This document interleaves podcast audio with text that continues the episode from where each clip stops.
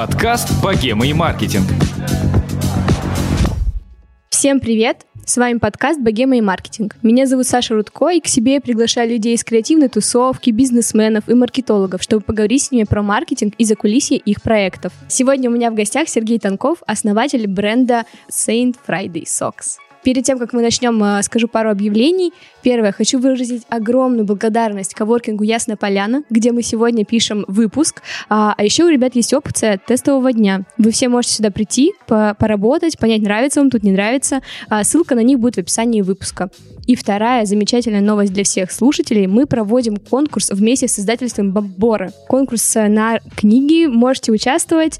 А, победителей будет несколько. Конкурс будет у меня в Инстаграме, поэтому ссылка тоже будет в описании выпуска. Все, возвращаюсь к Сергею. Сергей, добрый день. Всем привет. Я читала ваше интервью, пока готовилась, и узнала, что в прошлом вы были директором по маркетингу. Да. Какая роль вам нравится больше? Маркетолог или предприниматель? Ну, быть наемным сотрудником и директором по маркетингу в моем случае. Вообще быть наемным сотрудником, конечно же, проще. Когда вы наемный сотрудник, у вас болит голова там, об определенном э, спектре задач, а не обо всем совершенно. Потому что когда вы предприниматель, у вас болит голова вообще о каждом сотруднике, даже если вы его напрямую не курируете. И, то есть, вам нужно контролировать бухгалтера, вам нужно разбираться во всех типах кодексов и налогов и так далее и тому подобное. Поэтому это просто разные принципы. Какой мне нравится, я не скажу, как бы, поскольку были периоды, когда я жалел, что я пошел в предпринимательство, были, когда я перестал жалеть. Поэтому тут все, как говорится, кто на что гораст. Ну, правильно я понимаю, что сейчас даже удается как-то совмещать эти две роли, потому что вы также помогаете придумывать коллаборации участвуете в продвижении своего продукта. Ну, я сторонник того, что каждый человек должен заниматься тем, что у него получается лучше всего, понятно, что, допустим, там быть начальником производства у меня получается хуже, чем быть директором по маркетингу, там, или, не знаю, быть руководителем отдела продаж. Я бы мог быть, конечно, классным продажником, но тогда бы я бы забил на маркетинг. Все равно все успеть невозможно. Но особенно, когда большие амбиции, хочется достигать каких-то больших результатов, чем быть, не знаю, небольшой нишевой маркой чего-либо. Вот, поэтому, да, все, все успеваем, но не все. С помощью команды достигаем всех результатов. Вы уже довольно часто в интервью рассказывали про начало жизни вашего проекта. Давайте а, для моих слушателей тоже немножко расскажем в паре предложений, как так получилось, что вы купили фабрику и основали свой бренд. А, я находился в поиске работы, если краткая история, и прорабатывал множество бизнес-идей, поскольку подходящей работы не было. Я решил, что раз ее нет, значит, надо ее придумать. Подходящие, я имею в виду те компании, которые бы мне было бы интересно работать. Угу. А сколько... Это было начало кризиса. Сколько вам было лет? Примерно 20? 35. А, 35, извините, окей. То есть это был рубеж 14-15 годов, mm-hmm. то есть это как раз начало, собственно, большого кризиса в стране. И что делают у нас в кризисе? Это сокращают маркетинговые вакансии или сверт, сворачивают поиске э, кандидатов на эти вакансии. Соответственно, особо сильных предложений мне не попадалось либо они были не на тех условиях, которые мне были бы интересны, и я решил придумать свою работу. И вот одним пятничным утром, это совершенно правдивая ситуация, я натягивал носки и подумал, что вот это как раз та идея, которая мне нужна. А нужна была мне идея на стыке творчества и бизнеса, чтобы не утонуть в одном Excel и руководством mm-hmm. производства и управлением продаж, чтобы была еще какая-то творческая составляющая для того, чтобы не перегореть через годик-два. Вот и появилась такая идея, а покупка фабрики это совершенно случайный, э, ну то есть это случай. Я занимался анализом, поиском конкретных станков э, для того, ну то есть я собирался смещать заказ на сторонних производствах и изучал, что у них за оборудование. Мне попалось объявление спасибо Всевышнему богу таргетинга, мне попалось объявление на Авито про продажу готового носочного производства. И там были как раз те станки, которые я гуглил. Я подумал, ну, как бы тоже хороший случай. Естественно, этому следовала там большая маркетинговая подготовка, прежде чем было принято решение, что да, вот стоит вместо размещения заказа на стороннем фабрике небольшого тиража купить сразу фабрику. Но вот в какой-то момент было принято решение, что да, берем и будем действовать Это так. прям какая-то судьба. Еще и, я так понимаю, что фабрика же под Петербургом, да, где-то находится. Это прям сто процентов судьба. Я верю в такое. Наверное.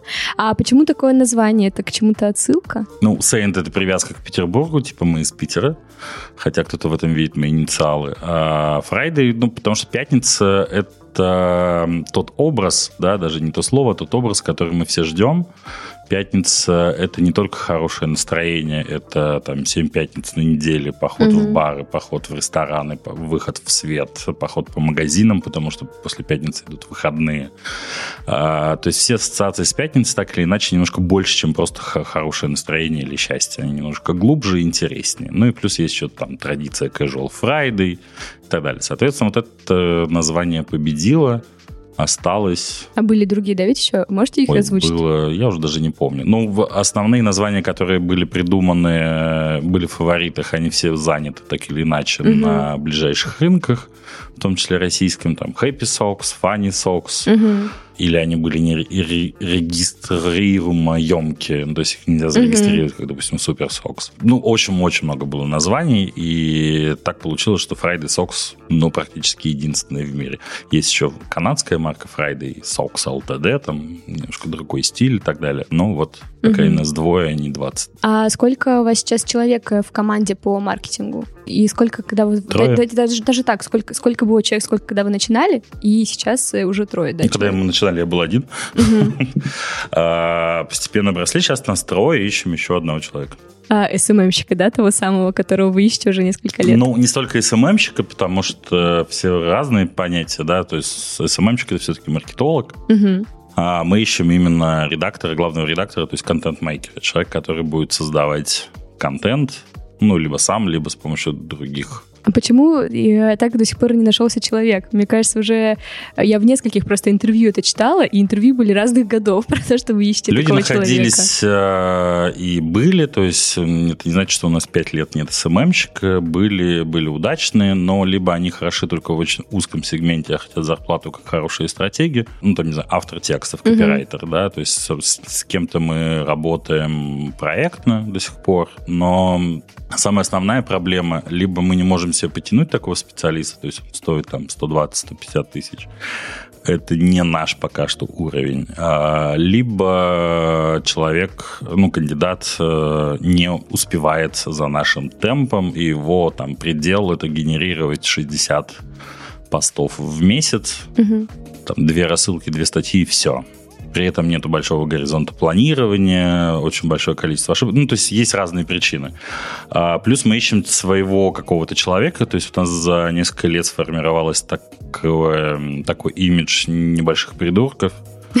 Э, Ну, в хорошем смысле. То есть мы немножко психи, немножко дети, немножко серьезные.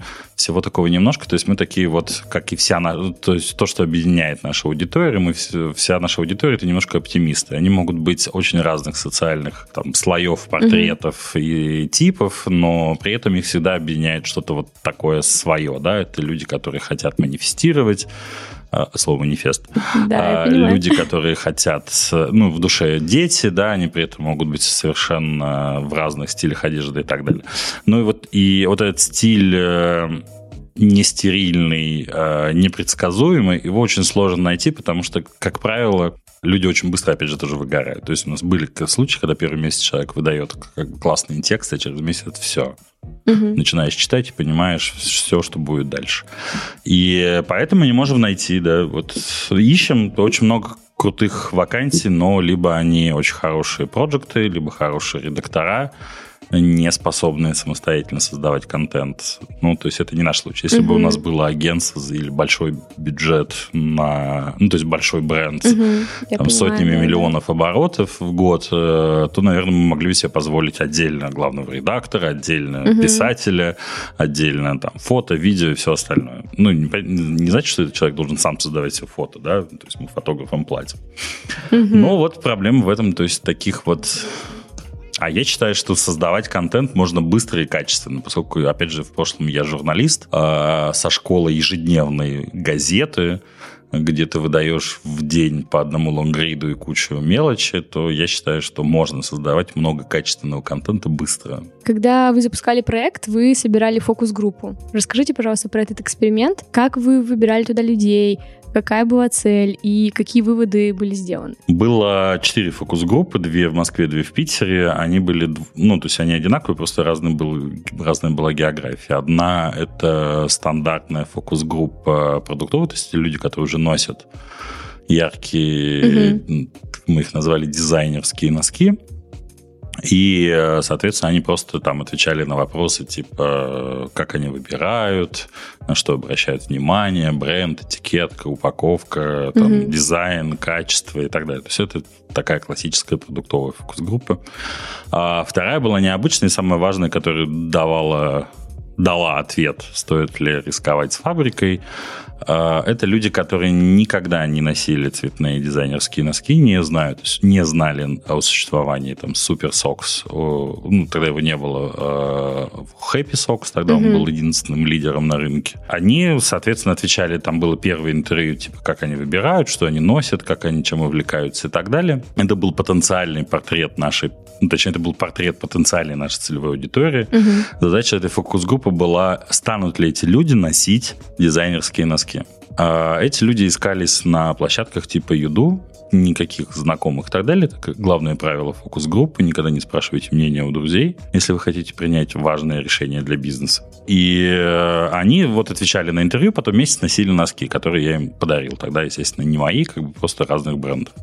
Они их носили, ежедневно вели дневник, что они ощущают, как они подмечают и так далее. Но вот почти все перешли на цветную сторону. И по соцдему это были, то есть вот там потенциально наша целевая аудитория, там рекламщики, предприниматели, гики, геи там, и так далее. Блин, звучит очень здорово, так э, профессионально. И мне кажется, это первый проект, по крайней мере, на данный момент среди наших гостей, который так прям основательно к запуску подошел. Обычно все как-то не так Ну, подходят. если у вас есть лишние 10 миллионов рублей на покупку производства, и вы готовы просто их потратить, то, конечно же, их можно просто потратить по наитию и действовать на наивно. Тут же вопрос в том, что провести эти группы не так дорого и сложно, угу. если есть, по крайней мере, понимание, как это делается. А проводите ли вы их сейчас, чтобы узнать, э, какая разница людей сейчас, ну, как они по-другому воспринимают ли эти носки, э, что они еще хотят э, и так далее? Нет, не провожу, то есть мы проводили только по сервису подписки фокус-групп, но это был онлайн-опросник. Угу. Доверять ему на 100% бессмысленно. Вообще, единственная верная фокус-группа — это рубль. Если угу. человек платит свои кровные деньги, это единственный верно оцененный результат. Все остальное — это лишь гипотезы. Можно лишь просто подстраховаться проведением фокус-группы с тем, чтобы гипотеза, ну, как-то эволюционировала в процессе ее реализации. И на моей э, практике даже бывали случаи, когда даже полевые фокус-группы, это когда, допустим, имитируется магазин, туда запускаются, запускается целевая аудитория, и она типа выбирает, там, не знаю, баночку пива, крем для лица, что угодно. И выбирает, не зная, кто заказчик. Угу. Так вот, собственно, тестируется, например, дизайн упаковок. И на моей практике были случаи, когда и у меня, и у моих друзей, э, тоже маркетологов, были случаи, когда выигрывала этикетка, дизайн этикетки, потому что эти фокус-группы проходят постоянно, меняется этикетка, еще, еще, еще, пока не, фокус не достигает какого-то оптимального значения. Выводится продукт на рынок, и этикетка не работает. Ничего и себе. это как бы абсолютно, то есть это просто проигрышная гипотеза. Именно поэтому продукт, когда выводится на рынок, он не сразу же повсеместно, там, не знаю, если федеральный бренд, угу. фигак, и 5000 магазинов отвезли продукт. Нет, он выводится там в 10-15 ключевых точек, которые являются трафикообразующими или там с максимальным количеством новаторов среди целевой аудитории. И он заводится туда, тестируется способ, и после этого уже все меняется, подтвер... ну, подтверждаются экзит-пол, ну, фокус-группы, угу. и э, продукт выводится на рынок более массово, запускается федеральная компания и так далее. Поэтому фокус-группы тоже не является последним. Это все равно риск, но можно просто его минимизировать. А подключаете ли вы свою аудиторию к придумыванию дизайнов, надписей? И вообще, кто придумывает у вас э, все вот эти клевые коллекции? Мир. Мир придумывает. А, мы, у нас два раза был конкурс, In Friday Contest. В прошлом году мы провели э, в честь города Москвы к дню рождения. И до этого был конкурс, просто посвященный мемам. Планируем сейчас третий, то есть я думаю, что это будет какая-то некая ежегодная традиция. Угу. В первом конкурсе у нас было, да и во втором тоже пол, порядка полутора тысяч работ. Угу, здорово. А то есть, э, а вы с командой, ну, на как вам приходят эти безумные идеи периодически? Вы просто идете по улице, и вам пришла идея? Э, ну да. Но большинство идей генерирую я, плюс у нас есть классный дизайнер, который предлагает огромное количество идей, то есть я не рисую сам, не умею, я просто подаю идею, там, не знаю, давай сделаем коллекцию, там, не знаю, про кошечек, условно. Она говорит, окей, давай. Она ищет кошечек, находит, присылает, я говорю, нет. Или там, да, или давай поменяем, давай изменим мнением, давай обсудим. Я не всегда доверяю 100% своему мнению. Там, вот, не знаю, последняя коллекция с художником Валерием Чтаком, когда мне ее показали, я такой, это какое-то говно, никто это не купит, но я решил рискнуть, потому что Валерий Чтак достаточно одиозная и знакомая мне фигура. Я давно хотел себе делать коллаборацию. Мы выпустили, коллекция выстрелила в продажах. И, ну, то есть это благодаря и удачному времени, то есть перед 23 февраля и так далее и тому подобное. И вот яркий пример, когда своему вкусу не стоит доверять на 100%. Какая ваша любимая коллекция из всех, которые вы выпускали? Ну, у меня нет такой. Все любимые. Ну, понимаете, это продукт, который под настроение. Угу. И есть сегодня настроение надеть, там, не знаю, минималистичные носки с текстом. Ты выбираешь текст э, и цвет, да, основы. Угу. Есть настроение одеть что-то веселое. Ну, то есть вот все зависит от настроения. У меня все коллекции любимые. Есть не очень непонятные, но все любимые. А какие носки на вас сейчас, чтобы узнать, какое у вас настроение? На мне сейчас со знаком рубля и доллара. Это мотивация к зарабатыванию или что? Не попались под руку. Сегодня у меня такое настроение. Денежное. Денежное, да. А я пока готовилась, э, непроизвольно сравнивала ваш проект с проектом нашего предыдущего гостя Гоши Бондарева. Сравнивала ваши инструменты продвижения и так интересно, что у них э, коллаборации, да, каким-то таким непроизвольным образом происходили случайно, то есть э, где-то замечали звезд с их значками и так далее, то в вашем случае это целенаправленное действие и такие очень крутые проекты. Можете перечислить эм, личности и проекты, с которыми у вас были такие прям самые яркие коллаборации? Ну, мы, кстати, тоже постоянно ловим каких-то известных людей в наших носках. Ну, просто я когда спрашивала Гошу про это, он сказал, Влад что... Лицовец бежит с нашими носками, говорит, смотрите, какой вообще капец. Э, это все спонтанно, естественно, изначально мы инициировали все это, да, дарили. А, плюс у нас есть коллаборации, но у меня нет задачи сидеть и ждать, э, когда какая-то звезда наденет мои носки. А, плюс вообще нет такой задачи, чтобы только звезды носили носки в отличие от значков, рынок носков дизайнерских, он вот последние пять лет только расширяется за пределы какой-то вот совсем очень ограниченной полки. Угу. Ниши, ниши как таковой, да. Если вы вспомните, что было пять лет назад на рынке, много вы видели цветных носков в продаже? Не Их так. практически не было. Угу.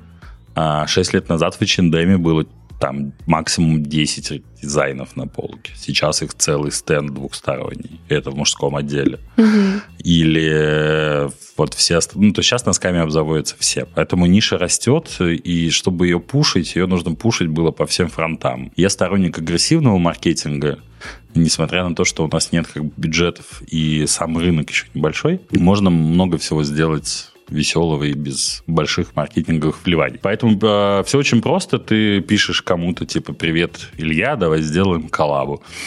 Это Лагутенко.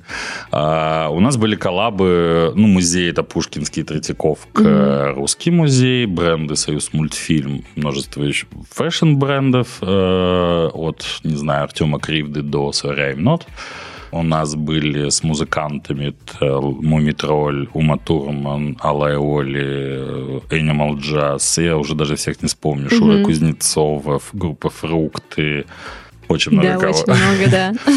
Но Дело в том, что мы выпускаем больше 15 коллекций в год, угу. если называть коллекцией даже дроп из трех пар. И это наша стратегия. То есть у нас есть какие-то свои большие коллекции, которые там состоят из 20, из 30 моделей. И мы в течение года так наращиваем ассортимент. То есть мы в этом году только выпустили две, три больших коллекций и уже три дропа а, а год еще только начался. Да, на момент записи напомню, что сейчас март.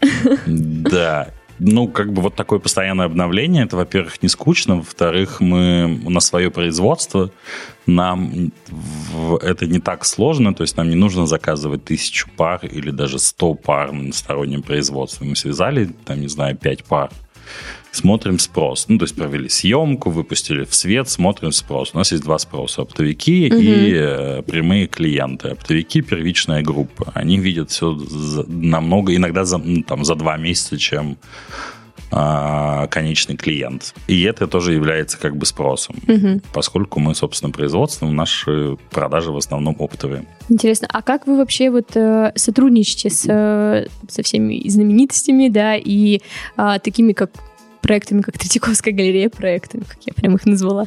На каких условиях это происходит? Я понимаю, что, например, вы сотрудничали с различными фестивалями, и я понимаю, что это такое на условиях бартера, скорее, сотрудничество и совместное промо. То в случае с Третьяковской галереей э, как это происходит? Есть множество типов сотрудничества по коллаборациям. Ну, проще сказать, как договоритесь.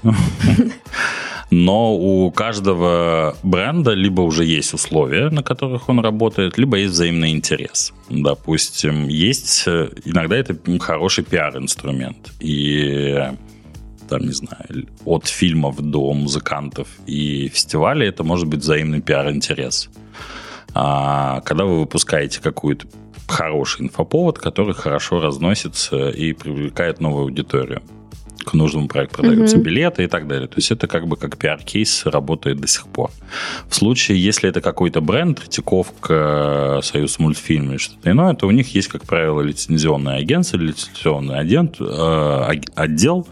У них есть базовые условия, это ставка роялти, авансовый гарантийный платеж, угу по будущим выплатам. Он есть минимальный, минимальная гарантия называется. Вы соглашаетесь, не соглашаетесь, торгуетесь, не торгуетесь, тут уже как договоритесь. И дальше вы там раз в квартал выплачиваете роялти. Угу. А то есть, например, с э, музыкантами это тоже какая-то часть прибыли им уходит? Как договоритесь. Угу. Интересно. Все очень по-разному. То есть иногда, да, есть как бы какой-то, ну, то есть, опять же, да, музыкант, и если ты выпускаешь условного метроля, ты можешь думать, типа, вот ты там, не знаю, продашь какое-то количество пар, и, ну, твоя гарантия окупится. А есть там приходит какой-нибудь музыкант, ты понимаешь, я не знаю, а продастся или, или нет. Тогда ты начинаешь обсуждать другие условия. Правильно ли я понимаю, что как раз благодаря таким э, здоровским коллаборациям вы выходили и общались с довольно ну, большими СМИ, или вы покупали когда-то публикации у них? Нет, мы еще не заработали на покупку публикаций СМИ. Просто про вас Все публикации вообще. в основном либо событийные, угу. либо когда нам стукнуло там два или три года, я не помню, был вал публикаций в бизнес-издании. Типа вот как делаются носки.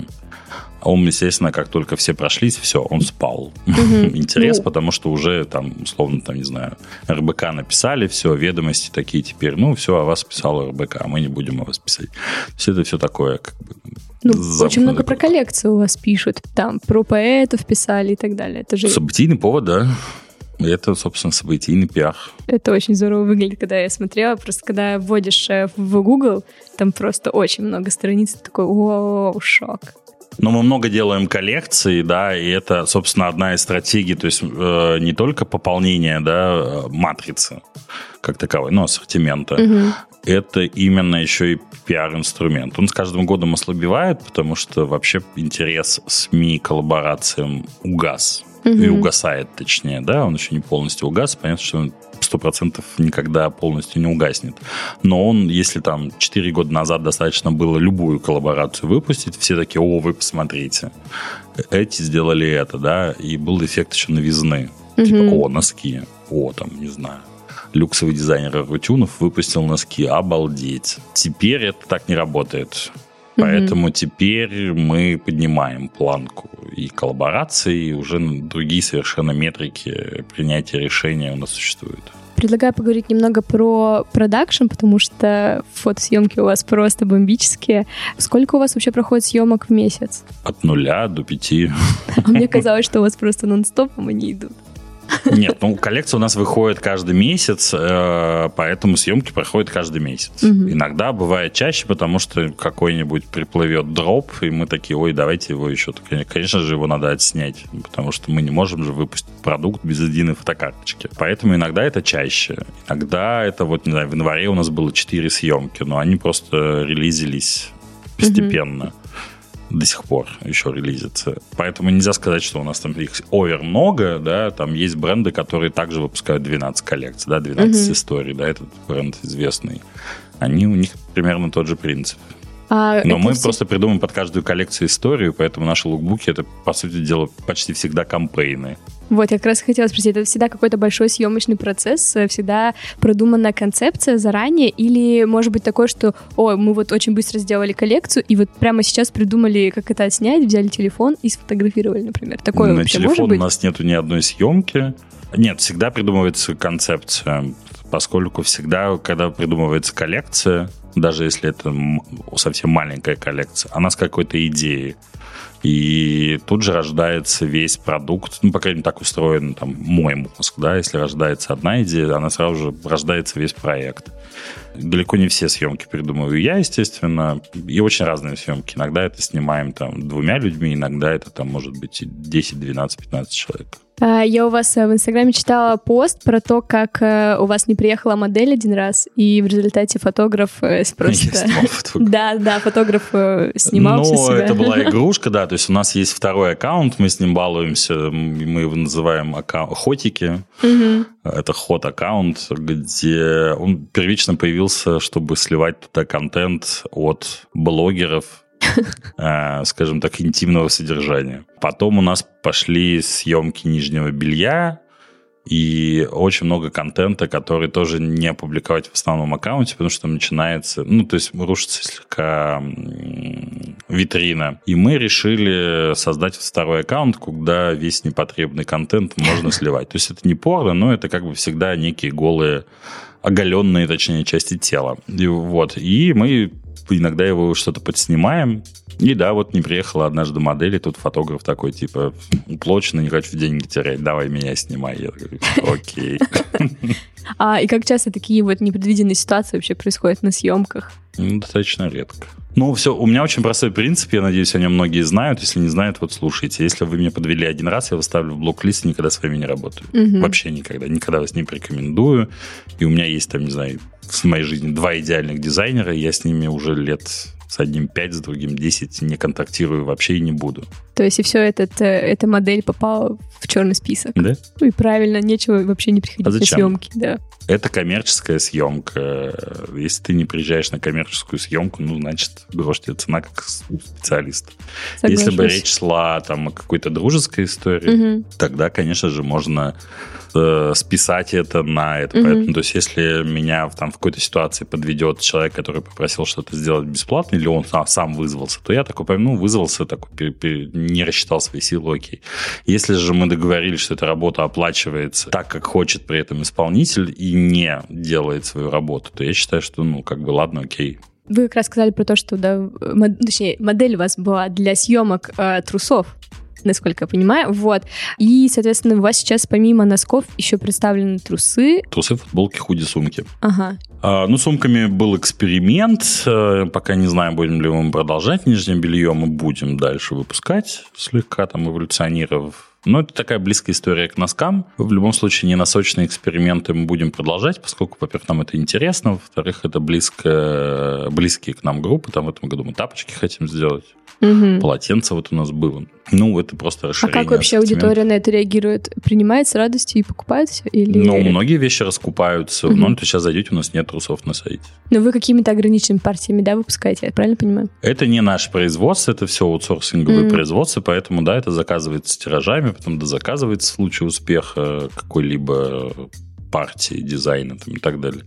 И, естественно, там, когда проходит mm-hmm. какой-то период, мы уже перестаем дозаказывать. Такие есть некая сезонность. Вот мы сейчас хотим перейти к каким-то базовым вещам, которые не выйдут из ассортимента. Ну, как носки, да, у нас есть носки, которые еще и декабря 2015 года в продаже.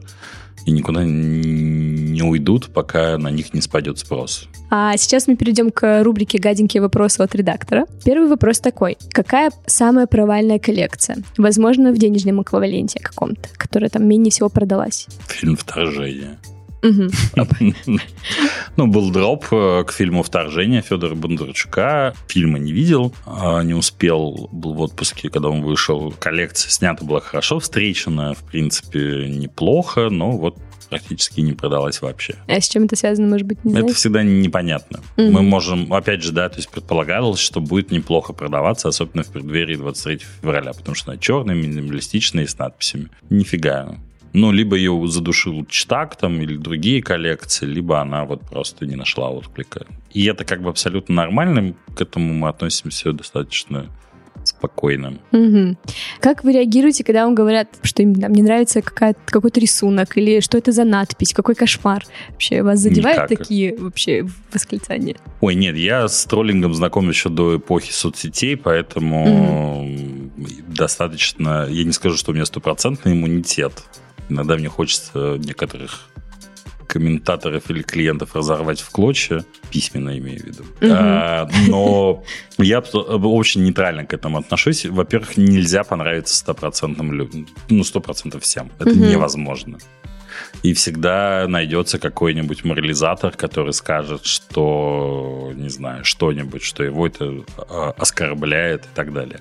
Мы тем, или там, тем более очень часто бывает, сейчас уже прошло, когда мы выпускаем искусство, и все такие, как вы можете, святое, на это низменное вообще как бы вот полотно, что будет дальше? Гондоны, туалетная бумага, прокладки с изображением этих великих, практически святых авторов. На что, ну что я могу сказать, как бы? Сакрализация искусства вообще не мой конек. А, поэтому мы хватаем очень много хейта, поскольку очень часто попадаем в какие-нибудь э, совершенно не модные СМИ, И это, как правило, происходило как раз-таки с искусством, поэтому реагировать на это бессмысленно. Но среди вот всех остальных кристаллизуется просто наша аудитория, которая это воспринимает ок, и остается с нами. А были ли когда-нибудь конфликты какие-нибудь э, из- из-за надписей или вот э, как раз изображений? Ну, то есть таких, я имею в виду, прям досудебных каких-нибудь разбирательств. Ничего такого не было? Нет. Я хорошо знаком с авторским правом. Грань пока мне удается выдерживать. Здорово. А на чьих ногах вы бы не хотели увидеть свои носки? У меня нет ответа на этот вопрос. Никогда об этом не думал, и э, я встречал людей, на ком бы я бы не хотел видеть носки, но... Ну что уж делать, они уже на них, да? Ну, понимаете, там ты продаешь не одну сотню тысяч пар в год, и контролировать это просто невозможно. Человек пошел и купил, что я у него заберу носки. Может быть, какие-то личностные качества такие, знаете, там, не знаю, завистливые или что-нибудь такое? Ну, вот последнее, это был вот блогер-гомофоб, который mm-hmm, давал интервью блогеру Петрову. Mm-hmm. Не помню даже, как его зовут. Он сидел в наших носках, гомофоб. Прямо который, в, да, во время интервью? Да. И это, конечно, не самый удачный кейс. Если mm-hmm. бы мы были где-нибудь в Америке, нас бы, наверное, бы захейтили, типа, вот смотрите, свои да. Friday Socks выбирают гомофобы. Да, это Но, такое. слава богу, у нас нет такого института репутации, а, как шейминг за то, что кто-то не тот выбирает тот или иной бренд. Но, опять же, повлиять на это невозможно, во-первых. Во-вторых, там уже можно вдаваться в эту историю более глубинно. Ну, выбрал и выбрал, окей. Ну, что делать уже, да? Не снимать же с них. Может, он и не гомофоб вовсе. Ну, кстати, извинился не так давно, я читал пост. Просто увидела его в ленте. Вырастет, поймет, что мир не такой категоричный. Гаденькие вопросы закончились. Вы ну стойко вот. продержались. Они были. Сергей, может быть, э, пару напутственных слов э, юным или не юным уже маркетологам? Я даже не знаю, именно маркетологам. Ну, наша аудитория это больше, да, маркетологи. Но это, не бойтесь деле... экспериментировать, угу. наверное, первое. Второе, реально оценивайте свои шансы, никогда не давайте гарантий. Здорово. Никогда не беру на работу и не связываюсь с маркетологами, которым дают гарантии в маркетинге. То есть они говорят, там, я вам сто процентов, там, не знаю, тысячу заявок при, принесу, да? Заявок я могу вам тысячу сейчас за пять минут привести. Ну, это я к слову. Это вообще не тот кейс. Ну, то есть лидогенерация, все это Вот если ты мне придешь тысячу клиентов, которые да. заплатят. Сергей, спасибо большое, что пришли. Я бы очень рада. Спасибо Приглашайте большое. еще, надеюсь. Было интересно. Да. Дорогие слушатели, я надеюсь, что вам понравился выпуск. Пожалуйста, поставьте нам звездочки в iTunes, оставьте отзывы, а еще очень важное для всех самых верных слушателей, кто дослушал до конца. Я приглашаю вас всех на вечеринку в честь своего дня рождения, которая пройдет 14 марта а, в Санкт-Петербурге. Приглашаю абсолютно всех. А, ссылка будет в описании выпуска. Приходите. Все, всем пока.